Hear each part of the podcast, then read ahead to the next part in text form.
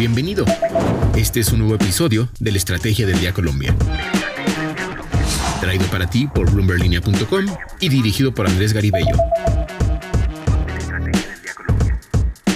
Hola, es martes, feliz comienzo de semana. En este episodio vamos a hablar sobre lo que le dijo el Super Sociedades Billy Escobar a Bloomberg Línea sobre la investigación que se le sigue al grupo empresarial antioqueño. Es la primera vez que se refiere al tema. Acá le contamos qué fue lo que dijo. Además, es lunes festivo. Los futuros del peso colombiano frente al dólar para este martes están sobre los 4.700 pesos por dólar. También comentaremos sobre Colombia decidió no vender más deuda pública y una noticia de última hora. El Reino Unido elimina la visa de turismo para los colombianos. Soy Andrés Garibello y esto es la Estrategia del Día, edición Colombia. ¿De qué estamos hablando? Este martes vamos a hablar sobre la investigación que llevan a cabo la Superintendencia Financiera y la Superintendencia de Sociedades sobre el grupo empresarial antioqueño GEA, que quiere confirmar o descartar de que estas empresas son o no un grupo empresarial y actúan como tal. El superintendente de sociedades Billy Escobar, recientemente confirmado por el gobierno Petro, habló por primera vez sobre dicha indagación y lo hizo en Bloomberg Línea la periodista María C. Suárez. En la conversación, Escobar dijo o explicó varias cosas interesantes sobre ese proceso, que según él mismo está en una fase preliminar. El primer punto es que se inició la indagación de oficio por considerar que podría haber vasos comunicantes entre las empresas que conforman el GEA. Entre ellas están, por ejemplo, Sura, Nutresa, Argos y Bancolombia. Las primeras tres han estado en la mira del grupo Gilinski eh, mediante las OPAs que ya van a cumplir un año. El segundo punto, Escobar dijo que se les ha pedido a la Algea información por escrito a las empresas sobre su dinámica societaria en caso de encontrarse que son un grupo y que no lo han presentado así ante las autoridades, sí puede haber sanciones, dijo el funcionario, pero que éstas no afectarían la operación de las empresas ni van a significar el cierre de estas. También afirmó que la decisión se tomará el próximo año. Si quiere leer toda la entrevista, vaya a www.bloomberlinia.com. Lo que debe saber. Cuatro datos sobre economía y negocios que tienen que saber este martes. El primero, Colombia amanece con una TRM de 4.636 pesos por dólar un nuevo mínimo histórico para el peso colombiano frente al dólar. El segundo dato que tiene que ver con el primero. Los futuros del peso colombiano frente al dólar estaban en la noche del lunes en 4.727 pesos, es decir que se esperaba que la divisa colombiana siguiera depreciándose al menos al inicio de esta semana.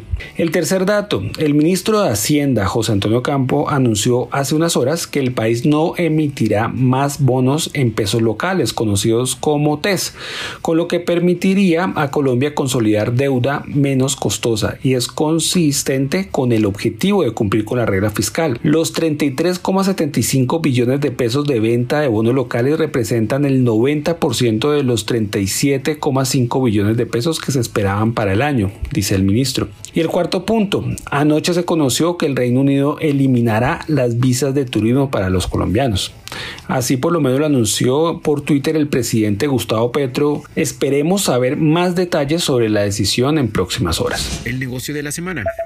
Ahora Daniel Salazar, periodista de Bloomberg Línea, nos habla sobre las razones del por qué las startups colombianas o algunas de ellas están recibiendo capital en medio del invierno de los emprendedores. ¿Qué tienen en común startups colombianas como Foodology, Elena Sobosi? Pues bien, todas estas compañías cerraron importantes rondas de inversión en los últimos días que le han dado dinamismo al ecosistema local a pesar del invierno que en meses pasados golpeó a las startups, así como esas políticas más estrictas de los fondos de inversión y los vientos de recesión. En contracorriente de lo que pasa en otros mercados, el capital sigue fluyendo en Colombia al ritmo de la internacionalización de muchas empresas que le están dando un vuelco a su estrategia para dar prioridad a aspectos como la rentabilidad y un crecimiento más saludable para dejar a un lado la quema de capital. Este vuelco en las reglas de juego que empiezan a asimilar las startups locales las estaría beneficiando en pro de esa confianza de los fondos de inversión. Por eso hablamos con Diego Noriega, socio gerente del Fondo de Capital de Riesgo Newtopia, y esto fue lo que nos dijo. Creemos que esto que está sucediendo en Colombia con todas las startups que has mencionado, es fruto de trabajo que se viene haciendo hace más de 10 años en el ecosistema colombiano de startups. No es un tema de, ahora. Ahora se recogen los frutos de lo sembrado anteriormente, de la política de Estado con Impulsa, de, del trabajo ecosistémico que han tenido. Y bueno, este, sin lugar a dudas tiene mucho que ver con eso, con el trabajo hecho en los últimos 10 años el tema es eh, cómo hacemos que las, la siguiente generación de startups también tengan esta evolución y puedan seguir sacando unicornios desde Colombia, ¿no? Entonces, no va a ser fácil, pero hay que trabajar con consistencia y con mucha eh, con mucho sentido asociativo también entre fondos, ONGs que eh, programas de gobierno este, y todo lo que apoyemos corporaciones también para que el acompañamiento de esos emprendedores tenga mucho, mucho impacto, mucha potencia y sean compañías más apetecibles para los fondos de inversiones que vienen de afuera y que están haciendo estas rondas. Por otro lado, también tiene que ver que seguramente se trata de compañías que mm, priorizan el, tema de, la rentabilidad. Hoy Latinoamérica tiene un contexto muy favorable en este sentido comparado con otras regiones del mundo, al revés que lo que suele suceder, ¿no?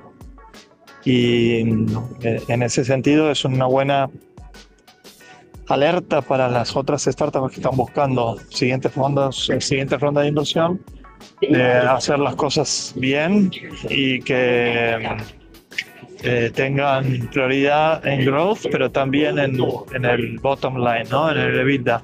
Y un muy claro proyecto y eh, proyección, más que proyecto, hacia el eh, lo que es el profitability, ¿no? que hoy es lo que están priorizando. 2023 va a ser un año muy complejo, lo mismo que creo 2024 si bien Latinoamérica está en un contexto menos desfavorable que el resto del mundo, todavía hay que hacer muchísimo esfuerzo por tener compañías sustentables.